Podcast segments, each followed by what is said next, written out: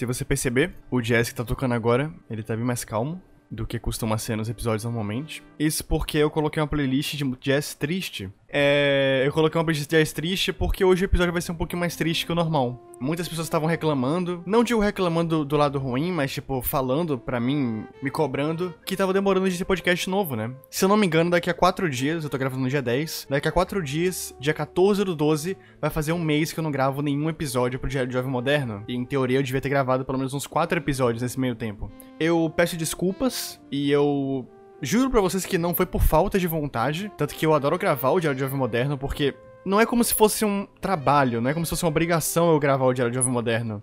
É quase como se fosse uma naturalidade, porque aqui nesse programa eu expresso os sentimentos que eu tô tendo na vida real. Eu não crio um roteiro, eu não crio um personagem, e como eu sempre falei, eu não crio emoções também. Então tudo que eu falo aqui eu tô sentindo. E normalmente quando você expressa algo verdadeiro, você não faz isso por obrigação, né? Porque isso é natural. O problema é, eu não tava conseguindo ter forças para poder externalizar isso pra vocês. Tanto que eu fiquei uns dois, três dias de cama, não porque eu tava doente, mas porque eu não conseguia ter força para poder sair. E a maior vilã dessa história, a maior vilã que me fez ficar preso na cama, não foi um enjoo, não foi um vírus, não foi uma gripe, foi ansiedade. E é engraçado como uma doença psicológica te ferra tanto fisicamente, né? Eu tava cansado, eu tava sem vontade de fazer nada.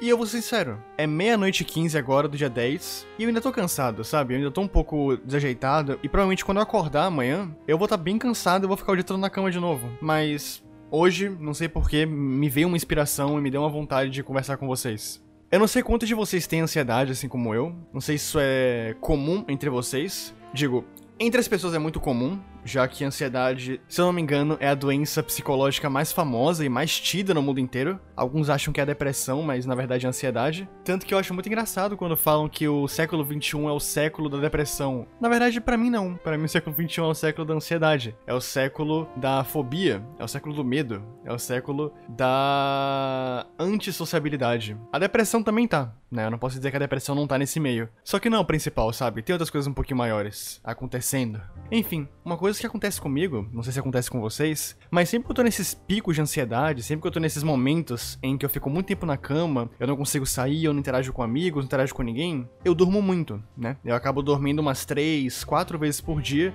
Claramente eu não durmo bem, né? Eu não tenho uma qualidade de sono muito boa. Eu durmo duas, três, quatro horas. É como se em vez de eu dormir umas 8 horas por dia, eu desse quatro cochilos de duas horas não é saudável. Dividir, repartir o seu sono não é nem um pouco saudável. Mas uma coisa que acontece comigo, eu não sei se acontece com todo mundo, é que toda vez que eu tô nesse, nessa maré de tristeza, nessa maré de ansiedade, os meus sonhos eles são muito mais realistas do que o normal. Eu não consigo ter sonhos mágicos, abstrair, ter sonhos felizes. Normalmente eles são muito sérios. E eu não vou dizer aqui que eles são pesadelos, porque eles não me provocam medo. Eu não fico com medo, assustado, eu não fico. Eu não pulo da cama suado, sabe?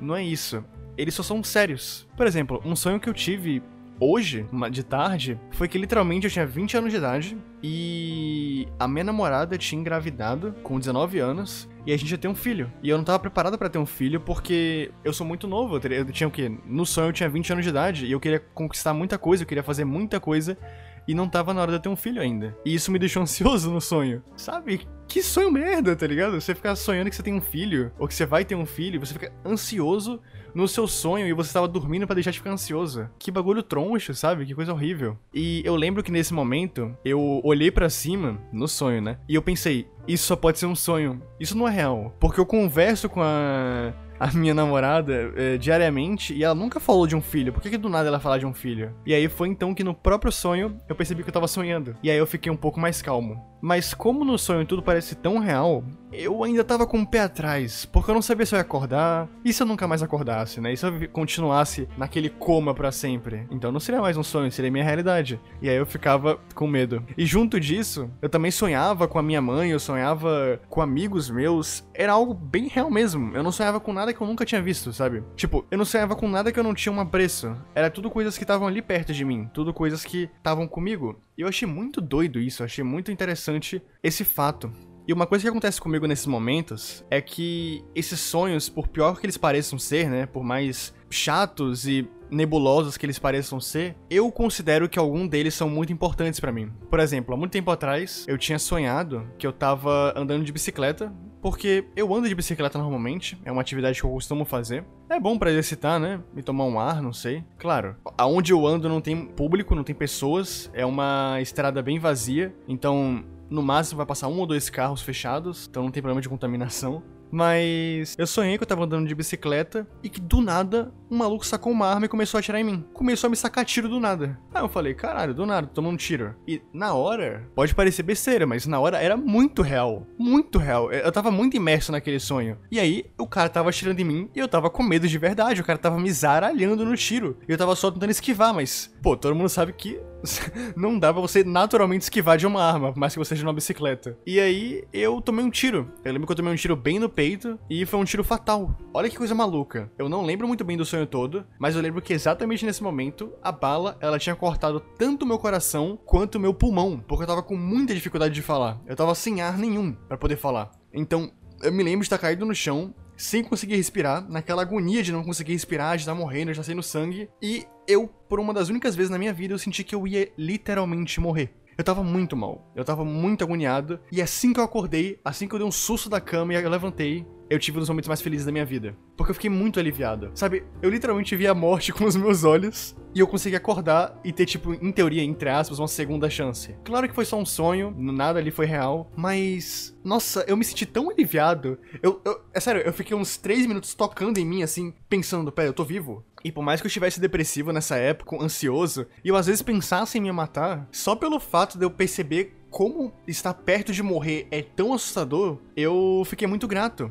Tanto que eu juro pra vocês, eu tava querendo me matar. Não é que eu tava querendo me matar, eu tava pensando, né? Eu não, tava, eu não ia fazer nada, mas.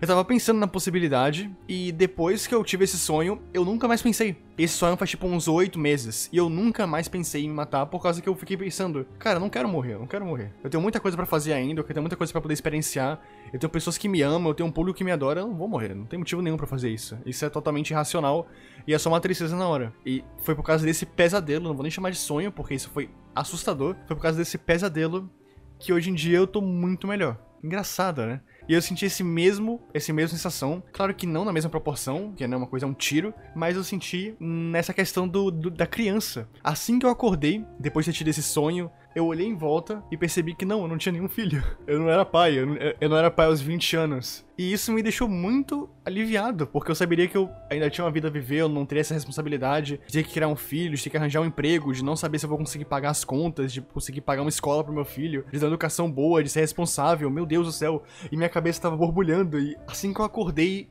e vi que era tudo uma farsa, era tudo um sonho, eu parei, respirei e fiquei muito melhor. Então, sei lá, nesses momentos de ansiedade, quando eu só preciso de um alívio, parece que a minha cabeça sabe que eu tô precisando de um alívio e eles colocam esses sonhos pesadões para poder me atazanar, para assim que eu acordar, eu ter mais apreço na minha vida. Eu ter mais apreço ao que eu tenho e ao que eu também não tenho, né? Que nesse caso é um filho. então, não sei se acontece com vocês ou só comigo, mas sendo bem sincero, isso é muito bom para mim. Eu e eu tenho tido isso com frequência, então eu achei legal compartilhar com vocês.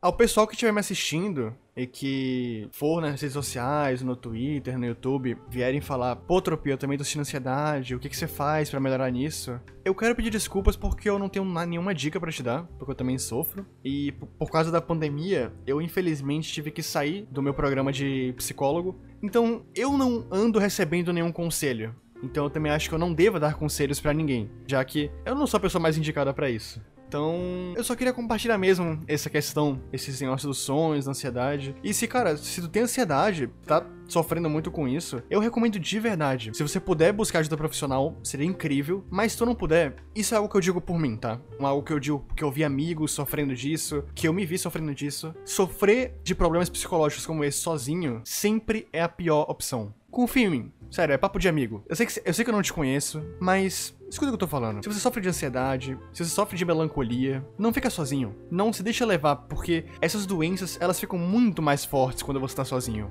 Muito mais fortes. Então, sei lá, se tiver um grupo de amigos, mesmo que não seja tão chegado em você, se tiver algum jogo que seja multiplayer, que você pode encontrar uma comunidade de pessoas, se tiver algum youtuber que você gosta, que tenha um servidor no Discord, que você possa entrar e conversar com estranhos que futuramente possam não ser mais estranhos para você, cara, faz isso, sabe?